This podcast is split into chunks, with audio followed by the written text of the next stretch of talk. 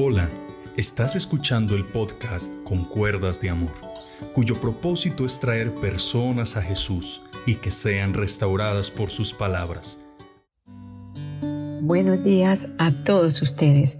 Muchas gracias por su amable atención. Muchas gracias porque has compartido con otras personas cada mensaje de la palabra de Dios, porque no son mis mensajes, son los de Dios. Y la palabra del Señor dice en San Juan 8:32, Así que conoceréis la verdad y la verdad nos hace libres. También dice el verso 36, muy clarito, si el Hijo os libertare, seremos verdaderamente libres. Así de que lo que Dios quiere a través de estas advertencias de su palabra es decirnos que si hay ataduras en tu vida, si hay problemas de licor, Dios tiene todo el poder, todo el poder para liberar. No hay licor que pueda contra el poder de Dios. Sabes, la palabra de Dios dice en Josué 1.6, nadie te podrá hacer frente durante todos los días de tu vida. Y tienes que creer esa parte, de que Dios está contigo y nada te podrá hacer frente durante todos los días de tu vida. Nada te podrá decirte a ti en la cara que no tienes eh, remedio, que ya vas a morir como un borracho, perdido, sin esperanza. No, Dios tiene un plan maravilloso con tu vida. Y a través de la palabra, el Señor nos advierte, no lo hagas. El Señor nos dice, yo te pongo la vida o la muerte. Escoge la vida, nos dice el Señor. Con estos mensajes, eh, Dios no quiere acusarnos ni enviarnos a un lugar de perdición. Todo lo contrario, nos advierte para que no vayamos donde va la desobediencia. La desobediencia a dónde va? Al fracaso. La desobediencia a dónde va? A una eternidad sin la presencia de Dios. Mi querido oyente, yo los amo y más, mucho más los ama nuestro Padre Celestial, que envió a su Hijo a morir en la cruz y el Señor Jesucristo nos dejó el Espíritu Santo para que nosotros dejemos que la palabra de Dios nos convenza, nos corrija, nos redarguya, nos cambie y nos transforme. La palabra de Dios nos dice en Primera de Timoteo el capítulo 3, el versículo 15 y 16 dice que la palabra de Dios eh, es útil para enseñar, para redarguir, para corregir, para instruir, a fin de que el hombre de Dios sea perfecto, enteramente preparado para toda buena obra. Y Dios quiere que tú seas el mejor esposo, la mejor esposa. Dios quiere que seas un joven eh, de bendición y que cada mandamiento de Dios y cada principio de la palabra de Dios la podamos poner en práctica. Bueno, te quiero dar el testimonio de mi esposo, eh, digámoslo así. Eh, cuando yo no conocía, ni hubo quien me dijera, hay solución para que tu esposo sea un hombre diferente. Mi esposo era un hombre borracho, diario, todos los santos días, venía embriagado a maltratarme, eh, venía eh, airado, eh, había momentos en que nos enfrentábamos, instantes donde había que llevarlo de urgencias. llegó el médico a decirle que ya tenía cirrosis, que ya tenía problemas fuertes, pero hoy te quiero decir que un día llegó Cristo a nuestros corazones. Yo tuve tres intentos de suicidio. Yo no le veía sentido a la vida. Era una vida dura.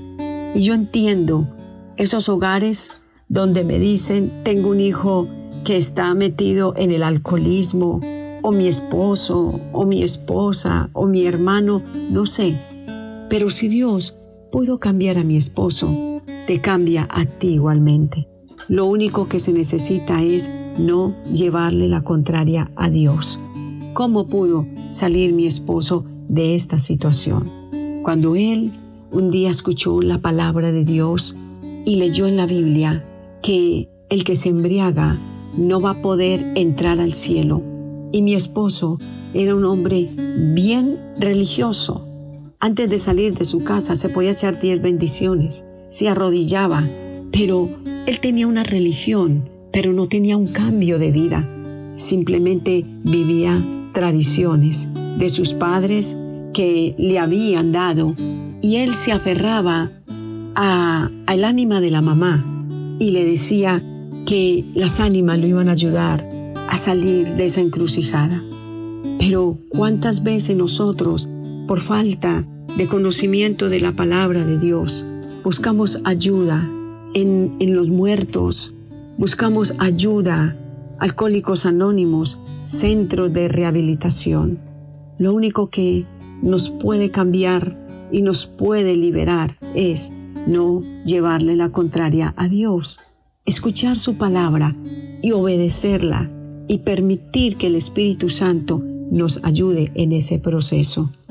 Mi esposo decía, esta es la última vez, Blanquita, que yo me emborracho, te lo juro, te lo aseguro.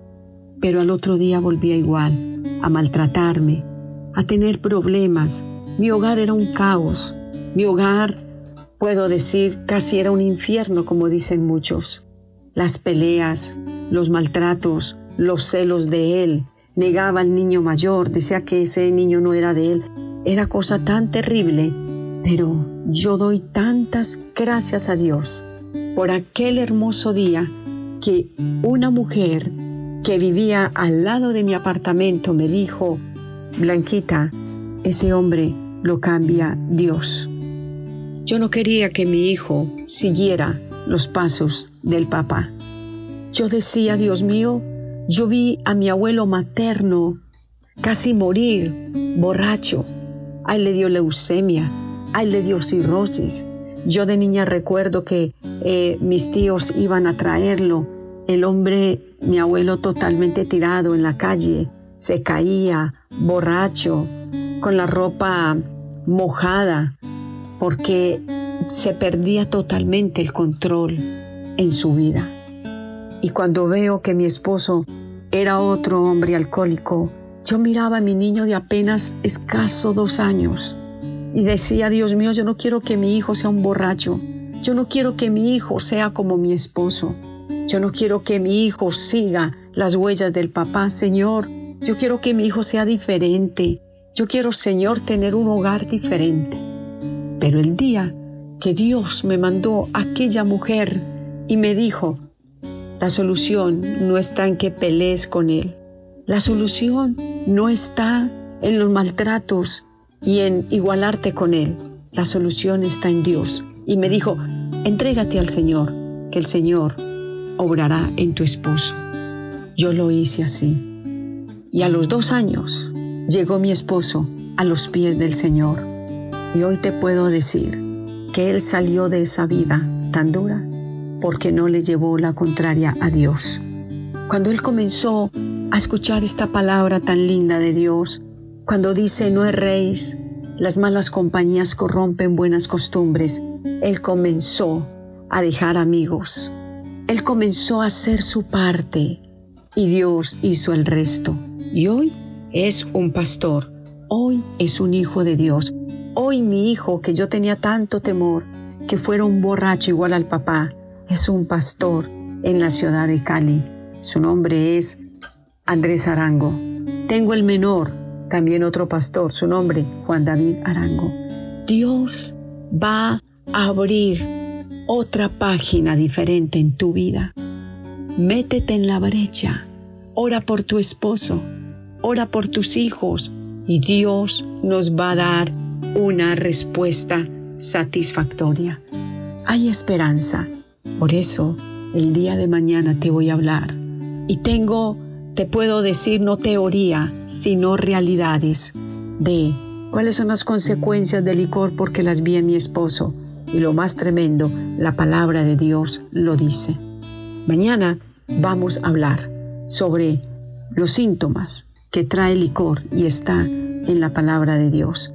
Propósito no es acusarte, El propósito no es decirte que eres un mal papá o una mala mamá o un mal hijo. El propósito es que tu vida sea enderezada y tú traigas luz a tu hogar, paz y tranquilidad. La solución para ser libres de licor es no llevarle la contraria a Dios. Si Dios te dice, deja esas amistades, las vas a dejar. No frecuentes esos lugares, no te acerques, no lo vas a hacer. Y de ahí en adelante tu vida será cambiada. Dios te bendiga.